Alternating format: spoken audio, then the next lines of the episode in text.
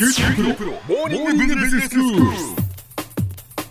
日の講師は九州大学ビジネススクールで産学連携マネジメントがご専門の高田恵先生です。よろしくお願いします、はい、よろしくお願いします、えー前回から新規事業の顧客を見極めるというテーマでお話しいただいていまして、はい。まあ、前回はその新規事業ではお客さんについて顧客についてのその学習というのが不十分なまんま自分のアイデアにとらわれて、うん。結局その、まあ、アイデアに恋をすると失敗するということでしたけれども、自画自賛のまま事業計画を進めて、でその計画に今度は沿ってやらないといけないとスケジュール通りにやらないといけないと思うがあまり、もう顧客は置いてきぼりになってしまって、はい。失敗するケースが多いっていう話をしていただきました、今日は先生どういうお話になりますか？そうですね。その当たり前とも思えるでもなんでこんなことできないの？って実はでもなかなかできないんですねじゃあこの問題を解決するためにどうすべきかっていう話を今日はしていきたいと思います。はい。あの前回も紹介しましたあのスタンフォード大学のスティーブ・ブランクさんは顧客開発モデルっていうのを提唱してるんですね、ええでこれは顧客発見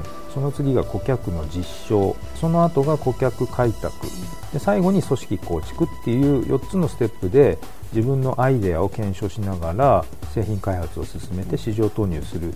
方法この有効性を、まあ、述べてるわけですね。はい。で顧客が結局のところですね何の問題を抱えているのか顧客の真の欲求って一体何なんだろうかということをしっかり理解した上で、そういった顧客に反復可能なこう営業が可能になるような、まあ、そういうニーズをこう明らかにして、で需要を喚起しながらそれを支える組織も構築していくっていう、そういう流れなんですね。はいはい。とにかくポイントは顧客に焦点を当ててそれは外さないっていうことなんです。ええ。でそのためには先ほど申し上げた4つのステップのうちの前半が重要なんですね、はい。でまず最初の顧客発見の段階なんですけれども、ええええ。自社の製品の真の顧客って一体誰なのかっていうことをまず見出すことが必要です、はい解決すべきその顧客の課題っていうのをこうしっかりと捉えて、うん。事業のアイデアをこう練り上げて製品のビジョンを作るっていう点ではですね実は前回述べた製品開発のプロセスと同じように実は見えるんですけれども、はい。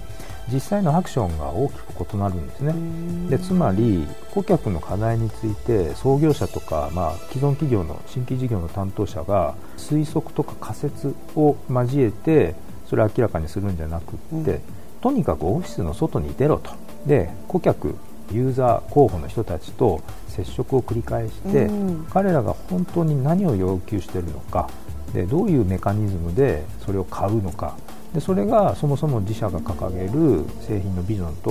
合致するのかどうかっていうことをしっかり顧客と共に検証するってことなんですね。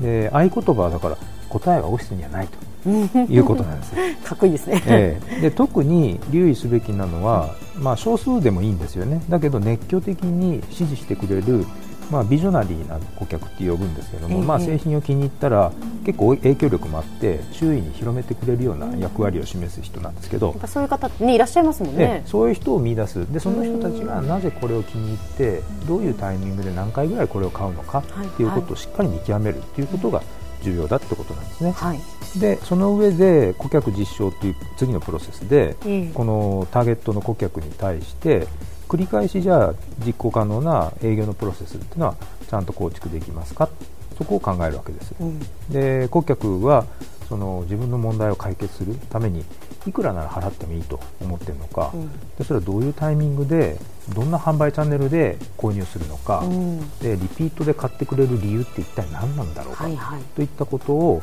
あの顧客に対してずっとデモを繰り返しながら明らかにしていくということなんですね。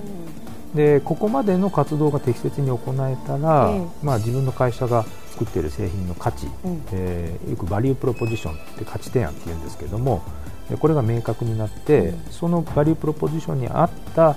適合的な営業とか流通のチャンネルを検討しやすくなるんですね。だからビジネスモデル全体がそれで整合が取れてくるっていうことなんです、うん。で仮にですねこの段階で顧客の実証ができなくっても、ええ。実はそれは失敗じゃないんですね。あそうなんですね。でもう一度最初の顧客発見のステップに戻って、ええ。そこからやり直して顧客実証のプロセス顧客発見と顧客実証のプロセスをこう繰り返すんですね何度も、うん。うんそうすると必要な方向に途中でやっぱりこう変えた方がいいんじゃないか、うんこのことをピボットっていうんですけど、はいはいはい。この方向転換をした方がいいっていうこともですね、見出せるんですね、うん、でこの初期段階のプロセスっていうのは実はそんなにお金かからないんですよだから後戻りが可能なんですね。でそれを実は顧客と一緒に繰り返すことが重要だっていうことなんです、はい、だからオフィスを外に出ろということになるわけですね、うんで顧客の欲求とかですね。で自社の製品ビジョンに関する、まあ、情報とかアイデアっていうのはあくまでもこれは仮説に過ぎないんですよと。いう、はい、その前提に立って熱狂的に支持してくれる顧客を見つけ出して彼らにどういうルートで営業するか、あるいは製品を届けるかっていうことをまあ考えるか。でこれを手戻りやピボットっていう先ほど申し上げた、あの方向転換。これをしながら徹底的に検証するっていうのが重要になるわけです。はい。でこの顧客開発モデルに関する仮説検証のプロセスっていうのはもうすでに日本語訳の本も出てましてスティーブ・ブランクさんの「アントレプレナーの教科書」っていう本ですとか、ええ、それから「スタートアップマニュアル」っていう本にかなりもう細かく書かれているので、はいはい、関心ある方はぜひ読んでみられることを、まあ、お勧めします、はい、それともう一つ面白い本がありまして、ええ、これダイアナ・キャンダーさんという人が最近書いて日本語であの今翻訳も発売されているんですけれども、はい、スタートアップというですねでアイデアから利益を生み出す組織マネジメントっていう本があるんですけど、うん、これは中古のロードバイクをオンラインで販売しようって考えた。でそれをやってるアントレプレナーが主人公で現れるんですけど、まあ、その人が実際は販売がこう伸び悩んでいる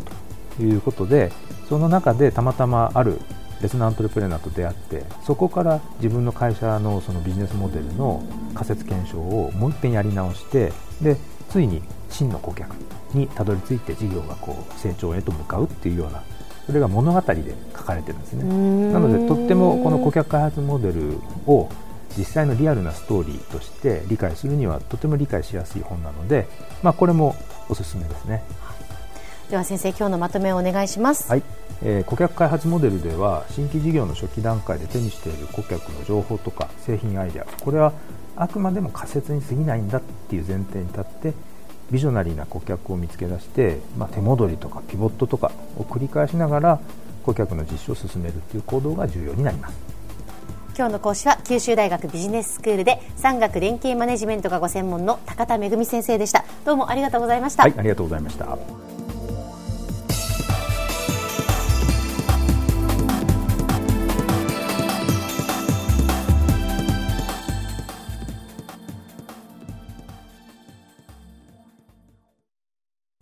QT プロは通信ネットワーク、セキュリティ、クラウドなど QT ネットがお届けする ICT サービスです九州中に展開した光ファイバー網を基盤に一番身近なビジネスパートナーとして九州の企業自治体の皆様をサポートします。詳しくは QT プロで検索を。